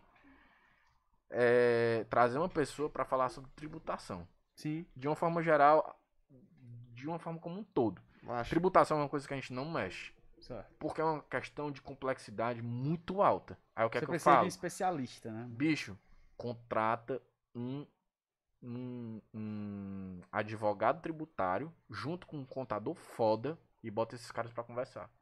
Com certeza. Macho, é... Claro uma que, empresa sem um contador não dá, mano. claro que coisas simples, certo? A gente vai entender. Eu entendo. Eu consigo conversar coisas simples de média, de média complexidade pra baixo. Eu consigo conversar. Agora, quando começa a aprofundar muito e você tem um- uma grande complexidade, um nível de in- interpretação das coisas, aí eu já não me aventuro tem mais. que ser especialista, mas Tem tem, que ser como não. especialista. Né? Então, o que é que tu tava falando? Ah, negócio de abrir o capital. Abrir capital. Enfim, essa parte a gente faz lá na empresa, M&A, Valuation, que faz uma parte do M&A, né? M&A é Merge and Acquisition. Isso, que é fusões e aquisições, Isso. certo? De empresas. É, que existem vários tipos também, né? Dentro do, do campo de fusões e aquisições, que é o campo que eu sou apaixonado dentro da empresa. Macho, aí eu, eu gosto muito. Tipo assim, das matérias que eu, que eu estudei na faculdade, eu acho que M&A é, é, tipo assim, top 3 pra mim. tá Macho, ligado? é, é, e se eu disser pra vocês que eu fui, eu estagiei, né, na área de segurança do trabalho, né? Sim. Uhum. Enquanto eu era estagiário na empresa, a empresa, tipo, comprou outra empresa, mano. Aí tá, passou por todo esse processo de, de tipo, de, de fusão e tal. É, é uma loucura, E, macho. é e, uma tipo, loucura. na, na prática, não, assim, é, o, o- co- continuou as mesmas mesma pessoas coisa. no escritório, tipo, tudo igual, só mudou a, assim, Começa a mudar logo, né? é, Começa teve, a mudar tipo, algumas um outras logo a coisas. mais, tipo, umas coisinhas a mais, mas Mas nem sempre é assim, viu? Não, Porque claro, o, tem- Cara, o cara o que. processo de M&A, na verdade, se a gente for pegar o mercado financeiro como um todo, né? O M&A ele vai desde a empresa de pequeno, médio porte, pequeníssimo porte, até uma empresa para abrir o capital. A parte de abrir o capital está dentro do processo de M&A, Certo, certo? Certo. É a parte, é o último passo do cara Aham. certo? Tem vários estágios, né? É, e aí, cara, a questão de M&A, se você for pegar os caras mais os caras mais loucos e que quem trabalha mais no mercado financeiro, ou é IB, que é Investment Banking, Uhum. que o cara vai trabalhar com grandes valores e vai ana- analisar essa parte de investimento mesmo, ou é o cara do M&A. Cara, tem empresa aqui que é que é grande, que eu conheço, cara, que, que tem gente que quando vai antes de abrir o capital ou, ou, ou, ou até mesmo para comprar alguma empresa, bicho, o cara passa 48 horas sem dormir. Top. Porra, você tá louco. Meu Deus. E É isso, loucura, isso mano. assim, é, é- principalmente quando tá num processo perto de, de ser. Porra, você tá louco, mas abrir de, o de, capital de é ser tipo assim, consolidado as coisas, é entendeu? tipo assim, você abrir os peitos pro mercado, tá ligado? Exatamente. Não é uma coisa simples. Mas isso não é só pra abrir o capital. O que eu tô falando é que existem coisas um pouco menores do que abrir o capital Entendi, entendi, que exigem o mesmo nível de complexidade. entendi. Justamente por causa da tributação, da parte jurídica, de- dessas coisas, entendeu? Aham. Então, tipo assim, é, o que eu falo sempre aqui, mano, é um. É como se fosse, tipo assim, se existe mercado financeiro, existe a parte do mercado financeiro que deveria ser destacada, que era o M&A, Uhum. né? Como outros devem ter também, mas que eu não me aprofundei tanto. Mas tu lembra de eu- alguma última grande fusão que teve aí no mercado? Cara, uma grande fusão, acho que de relevância, foi a, a Apivida se, fu- se fundir com o Grupo Notre Dame, né? Sim, a Pivida, E empresa ali, local, né? Um cara, dos maiores cases aí recentes. dali é um negócio assim, acho que se eu não me engano, eu posso até estar enganado, mas eu vou dar uma verificada depois. É, se formou o maior grupo econômico de saúde do país. Mas me tira uma dúvida, o modelo de negócio da Apivida, ele é saudável? Em que sentido? Porque você vê que o negócio... Financeiramente pro acionista É, o- ou para a pessoa que está sendo, está sendo atendida? Não, não, não, não vou chegar a ponto A avaliar do cliente. isso. Não, eu quero saber do ponto de vista empresarial mesmo. Mas empresarial é sim, é um negócio que dá resultado. Vocês já analisaram a Apivida? Tu já deu uma Cara, estudada? Se você for analisar o modelo do- de negócio do cara, o cara é completamente verticalizado.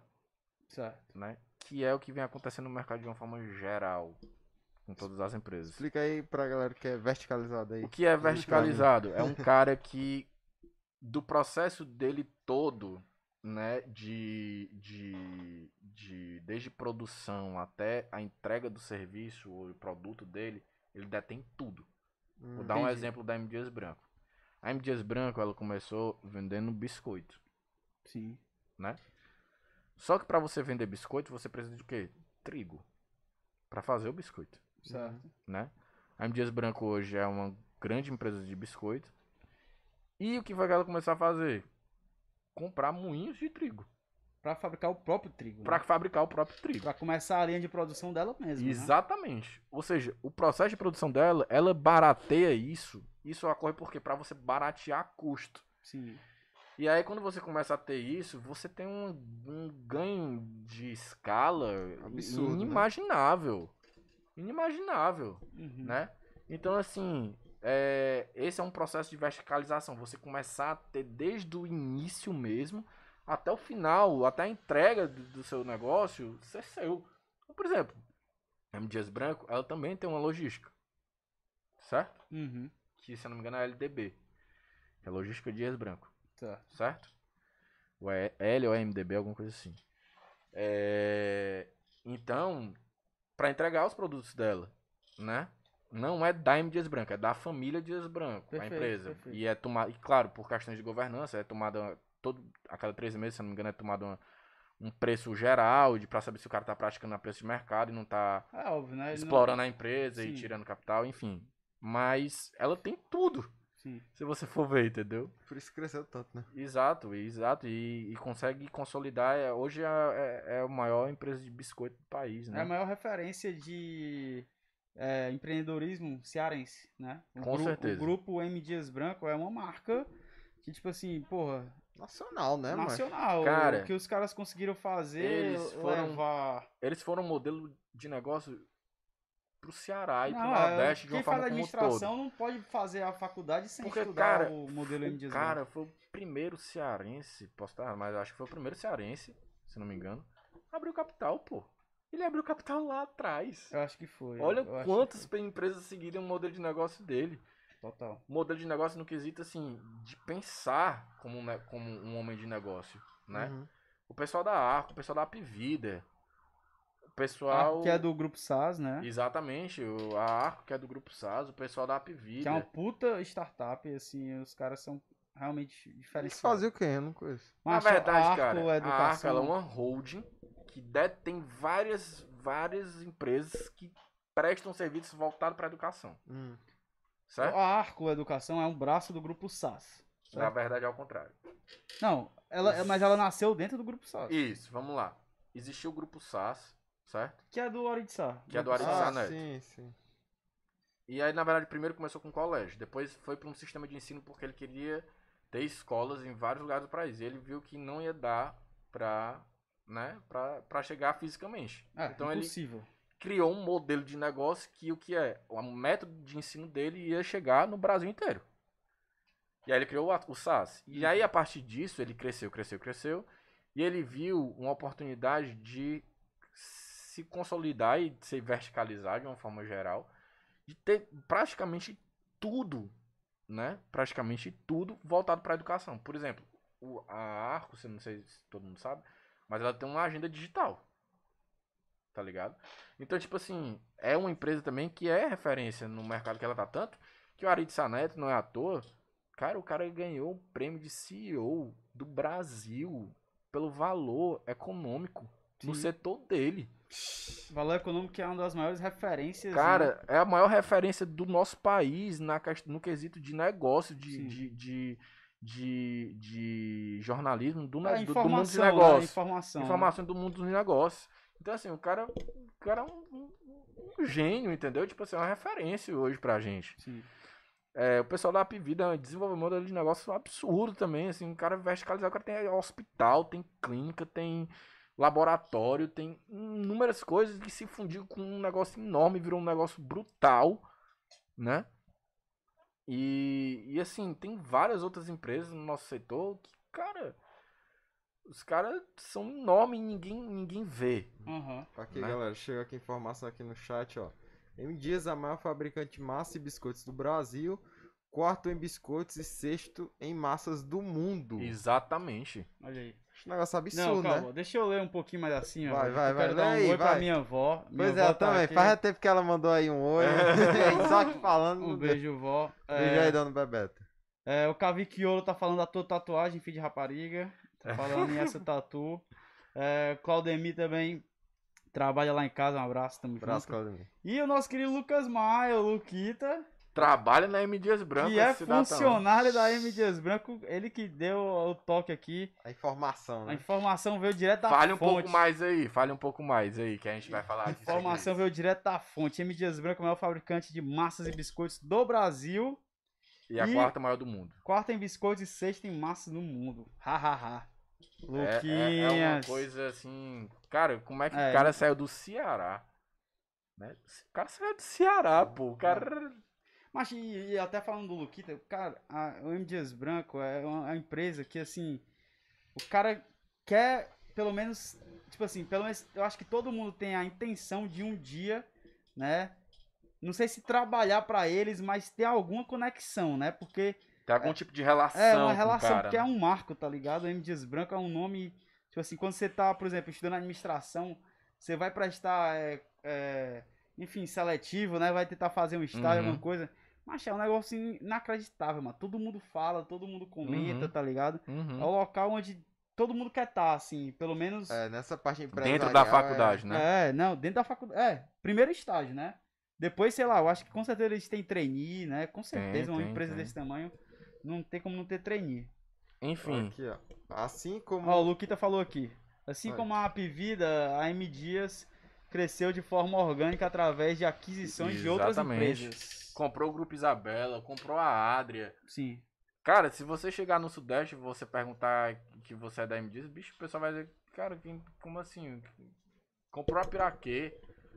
Tipo assim, bicho, quem é Foi, M foi. Dias? Cara, mas é aquele grupo lá que lá do Ceará comprou a Piraquê. Aí o cara, ah, Piraquê que é gigante, né? cara, um negócio absurdo de É. grande lá, se não me engano, é do Rio de Janeiro. Eu acho que é Assim, Minas. Eu acho que é Minas. Pois é. Então, tipo assim, é um negócio assim completamente absurdo, de enorme, não dá nem pra acreditar. Mas a M Dias é tão grande que até um cara ia se candidatar, né? Que é o. Geraldo Luciano. Geraldo Luciano, o cara, tipo assim, ele era tipo um VP deles, né? Na verdade, ele foi presidente, né? Ele foi chegou a vice- ser presidente Eu da- acho do, do- sim, do grupo M Dias. Mas eu acho que ele foi principalmente vice-presidente na época do seu Iris. Foi a época que ele mais marcou, assim. Mas só pra ter noção do tamanho do M Dias, os caras influenciam, os caras são cotados a ser um prefeito de Fortaleza, assim, tá ligado? Tipo, Na basicamente. verdade, o cara que trabalhava lá, né? Sim, Porque o cara, sim, na sim, verdade, Não, ele já saiu essa de lá, né? saiu. Ele já saiu. essa, tanto, essa expansão de uma forma geral foi muito causada por causa dele, liderada por ele também, né? Não foi só a Macho, questão eu de seu lembro quando ele foi na Unifor uma... um dia fazer uma palestra, macho, o auditório lotado. É lotado, completamente Macho, a galera em lotado. cima, uma em cima da outra, assim, tá ligado? Pra É, escutar o cara é. E aí, bicho, enfim, voltando aí para o tema de abrir o capital, né? Abrir Sim. o capital é quando você vai é, se expor ao mercado e vai vender uma parte da sua empresa para as pessoas, de uma forma geral, Sim. né? É tipo aquele, é aquele negócio de você botar a sua empresa meio que na bolsa, é? É exatamente isso. exatamente isso. É exatamente isso. Você vai abrir a sua empresa na bolsa Pra de valores. investimentos externos. Exato. Exatamente. É, a principal tarefa de abrir capital é adquirir novos investimentos, né? Uhum. É você cap... hoje, hoje, teoricamente hoje, da forma como a gente tá no mercado, como a gente Ah, tá adquirir que eu hoje. disse é captar. captar Isso, novos... captar recursos para você desenvolver. É, depende, tipo assim, cada um vai ter o seu objetivo e, e eles têm um disclaimer lá de antes do cara abrir o capital, ele diz o porquê e para onde vão os recursos. Uhum. Entendi. Cara, tem um, Tem que deixar isso bem claro, né? cara, se vocês forem ver, eu tenho um relatório que depois eu posso passar para vocês. Bicho, é relatório assim de 30, 40, 70 páginas às vezes explicando o que é que vai acontecer, como é que a companhia tá, entendeu? Antes de abrir o capital. Perfeito. E, e aí o cara tem que dizer tudo, tem que falar muita coisa, o cara tem que explicar a estrutura jurídica, tem que explicar a questão tributária, tem que explicar o business, tem que explicar. Tem que de- dessecar a empresa como um todo, tá ligado? E a M Dias tem até um, um negócio muito interessante que eu lembrei agora, que eles têm o site, né?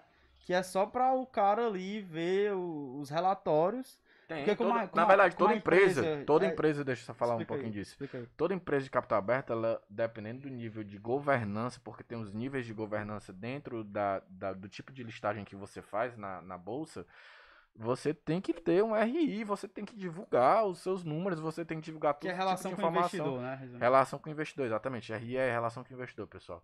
Então, tipo assim, você tem que divulgar todos os números, você tem que divulgar fatos relevantes que aconteceram na empresa.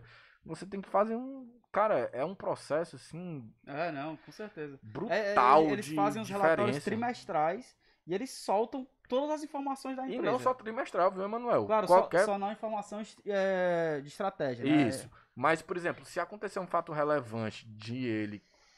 Por exemplo, aconteceu um bo... vamos, vamos dar uma situação aqui. Aconteceu um boato de que a M Dias vai comprar ou então vai ser vendida pra alguém. Sim. Mas eles têm que soltar uma nota lá dizendo se Dando isso é verdade, satisfação dando a- satisfação, se É. isso é verdade ou não. Uhum. Com certeza. Entendeu? Ainda mais se esse boato sair em, em, em- em- Veículos notícias, grandes, né? veículos grandes e veículos de relevância Sim. né? Então, assim, cara, é um processo, assim, que a empresa mu- muda da água pro vinho, cara. Muda da água pro vinho. E tem, tem na verdade, para mudar pra água, da água pro vinho, tem todo o processo. Tipo assim, a empresa tá na água, ela começa a pingar gotas de vinho, vai pingando, vai pingando, é final, que chega no final, né, que ela vira só vinho.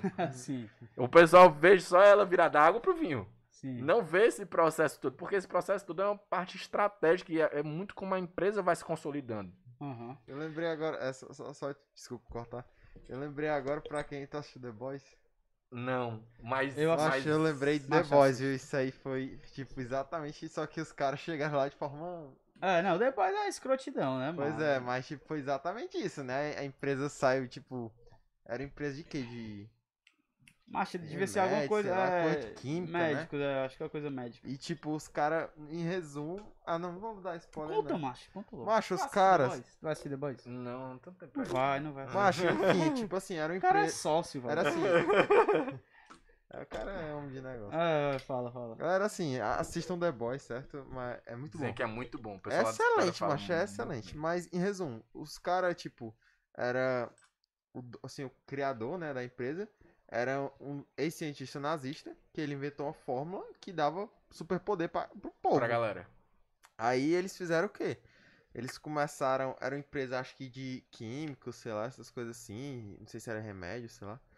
Farmacêutica, era. Farma, tipo, é, tipo, essas empresas químicas. né? É, Uhum. mais ou menos É, farmacêutica. aí eles pegaram, é, começaram a dar essa fórmula em bebês, né, pra bebês, e fizeram meio que sem ninguém saber, né, ninguém sabia da existência dessa fórmula, fazer com que é, pensar que, tipo, do nada começou a nascer gente com superpoder, tá entendendo? Uhum. Aí eles pegaram esses, essa galera com superpoder e eles transformaram isso num negócio. Tipo, eles fizeram meio que. É, é, como é o 7, né? Não sei. Eles, tipo, meio que fizeram a Liga da Justiça deles, tá entendendo? Sim, eu soube disso aí. Pois é, aí tem, tipo, tem é, é, entrevista de emprego no país inteiro. Aham. E, tipo, e virou, tipo, um negócio. ó. Os caras têm, tipo, uma agenda e tal. Uhum. Aí eles co- construíram a empresa, a empresa bilionária, né, na série, em base nisso, tá entendendo? Saiu Sim. de uma empresa bem miudinha pra uma empresa bilionária, é, só nisso aí, Macho, o. Valdir tocou num ponto interessante. Explica, é, por exemplo, o cara tá aqui, certo? E a empresa começa a dar resultados assim, não tão esperados. Não, não tão esperados pelo mercado. Resultados expressivos, é, acima da média até. Como que funciona essa questão de fiscalização? Porque a gente lembra na história recente, né? Uhum. Teve aquele cara lá que ele começou a inflacionar os resultados da empresa Famoso. e aí chegou na, na nossa querida bolha de 2008, né? E aí a galera queria sacar o dinheiro e não tinha o dinheiro. Não Porque o, porque o resultado não era aquele, né? Não Mas ele dizia que era aquele Exatamente. na, na questão dos papéis e dos Uhum. livros e tudo mais. Mas ele não tinha aquela grana, entendeu? Inclusive, a gente pode falar o nome dele aqui. Diz é que-. Fala, Diz quem é, diz É, Eike Batista. Não, não é. Não, eu não tô falando do Eike Batista. Mas é Mas o Eike exatamente Batista é isso. isso. é, o Eike Batista é isso. Mas eu tô falando do americano mesmo, lá, do cara lá que eu não tô lembrando agora o nome. Sim. Mas isso acontece, né? Macho, isso é muito difícil de acontecer. Hoje é, hoje é. Principalmente hoje. Mas que depois do Wake a galera começou a cair mais em cima disso. É, cara, porque, tipo assim, existe uma questão hoje. Um abraço, Wake, tamo junto. Queremos você aqui. é, com certeza. Com Se ele tá preso, não, nem sei, né? Tá Ele nada, tá em- Tá não, tá não. Tá preso mais. tá preso em coisa como é incondicional. Prisão lá. domiciliar. Isso, prisão domiciliar, Ah, eu acho. Queremos E você aí, aqui por cara? chamada aí. E aí, fala. tipo assim, essa questão aí de enganar mercado é muito difícil hoje, cara. Por que, desculpa? Não, mas Que a a galera questão, do Wake, a muito. questão do Wake é que o pai dele já era envolvido nessa parada, né? Também, né? Então, tipo assim, tem muita coisa, E entendeu? o pai dele já tinha informações privilegiadas dos assuntos que ele tratava. Então, assim, nunca foi um algo, tipo assim, o cara era um puta de um cara de negócios, ou sei lá, o que ele fazia era algo assim, fora da curva e tudo mais. Aham. Não, na verdade, o pai dele já botou ele no negócio e ele tinha informações que as outras pessoas não tinham. Então ele começou a investir em questão de. Era mais questão é, estrutural que eu digo, é de ferro, né? Uhum. Essa questão de caçar poço de petróleo, todas essas coisas que envolvem sempre muita grana, né? Uhum. Porque o cara para construir um, sei lá, uma coisa grande, o cara precisa de dinheiro pra cavar grande, pra fazer tudo grande. Diga. Aham. E aí, ma, é. Assim, Sobre o Wake. O assunto é o Wake. cara. É, é difícil falar, sabe, Manuel? Porque o cara fazer o que ele fez é. É, é foda. é Mas o Wake, eu lembro, mas que o Wake era tipo. Era tipo uma celebridade. Era o Donald tá Trump brasileiro. Era, pô. Era, mano. mano. Era, o cara era um puta do empresário. É, celebridade, Coisas, sabe? celebridade. O cara era Lamborghini na sala, não sei o que. O filho dele namorava uns modelos aí, sei lá, Macho, e aí? e tudo mais. E aí, cara, tipo assim, voltando aí um pouquinho pra parte de abrir o capital e. e, e... Mas eu- um o que eu queria te da- perguntar era sobre a empresas. segurança mesmo. Segurança jurídica e tudo mais. Macho, Hoje isso é muito mais- hoje é muito mais- Principalmente depois da Lava Jato, isso, Certo. isso aumentou assim. num- Pra quem a- quer botar dinheiro na bolsa, tentar. É muito tranquilo, cara. Se você, Tranquilo. É, é, é assim, você tem que ter o apetite pra isso. Aham. Tudo que eu falo é que você tem que ter apetite. E além de ter o apetite, não é só a questão de ter apetite, mas acreditar no que você tá colocando dinheiro. Perfeito. Você precisa acreditar. Mas, tipo assim, o fundo, ele tem um cara que vai, que vai trabalhar pra ti. Tu não Exato. precisa ser especialista Exato. nisso, né? Exato, exato. Então, assim, o cara que quer, por exemplo, botar dinheiro num fundo, ele não tem que passar horas estudando, horas, Não. tipo assim. Não, ele precisa só claro, o fundo básica, vai, o- assim, o fundo o vai ter vai... a ta- vai, vai reter a taxa dele, né? Uhum. De ele estar Vai participando cobrar daquilo, pelos, pelos, pelos, pelos, Serviço. pelos serviços. pelos dele. serviços prestados, mas ao mesmo tempo o cara vai economizar tempo pra caralho, né? Demais. Que é isso que é o trabalho mais ou menos de vocês, né? Mais ou menos. Não, mais ou menos que eu digo assim, porque vocês prestam um serviço que pro cara chegar no É, nível, seleciona os ativos, ajuda a É, selecionar os o ativos. cara vai ter É que parar a vida atalho, né? dele. Hã? É um atalho. É um É atalho. uma compra de tempo, mano. É. É Exato. uma compra de tempo. O cara, porra, eu não vou passar um ano pra chegar a 10% do que esses caras trabalham com isso, tá ligado? Então, assim, a vida dos caras é isso, a minha não é. Opa, eu não vou parar a minha vida pra fazer o que esse cara faz, né? Uhum. Mas, cara, é isso aí. É assim, voltando um pouquinho pra história de Gabriel Capital, macho, Fala só um pouco mais perto. é, é, é, é, é um processo longo, né? É um processo longo. Eu acho que cada empresa, falando um pouco das empresas cearenses, se você for ver, elas têm uma estratégia em comum, que tem uma visão em comum. O cearense, cara, se você parar pra ver, É o judeu brasileiro. isso que eu ia falar.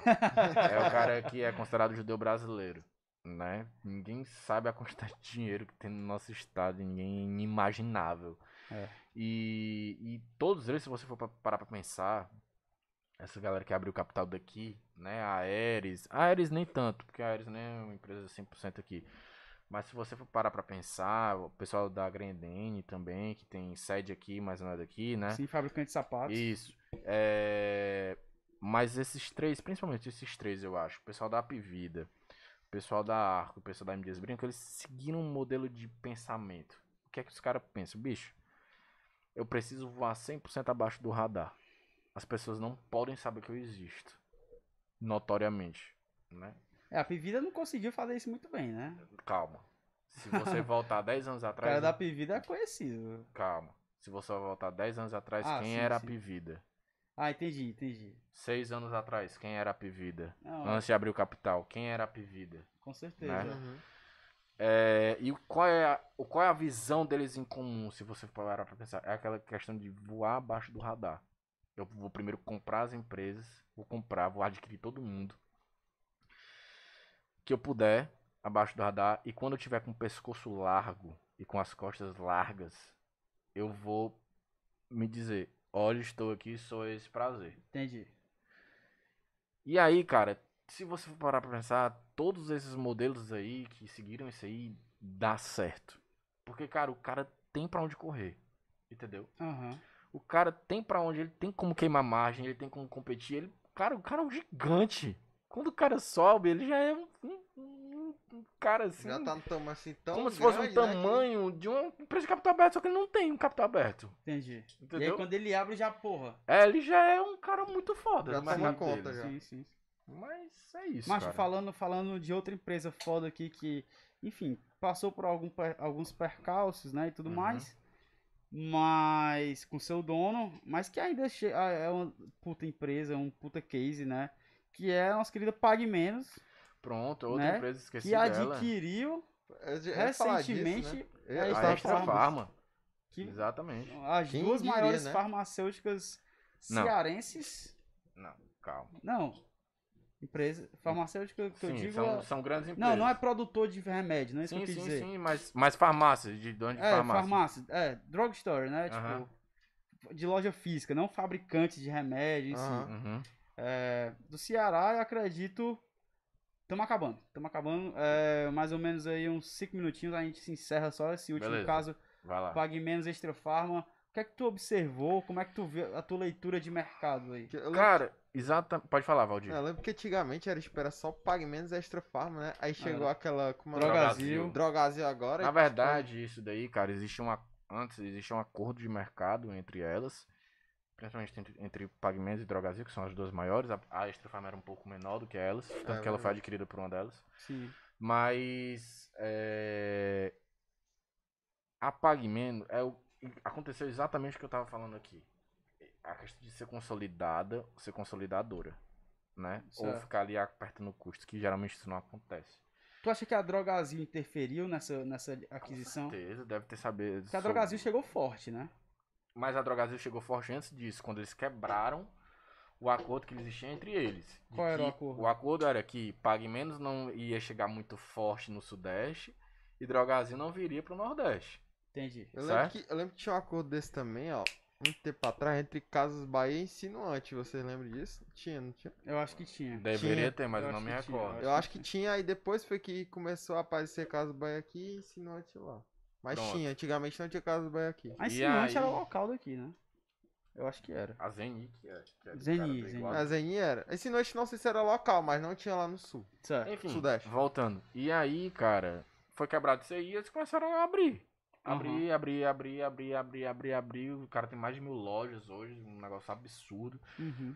E aí ele fez o quê? Pra chegar perto da Drogazil? Ele adquiriu uma coisa grande que tem um porte quase do tamanho dele.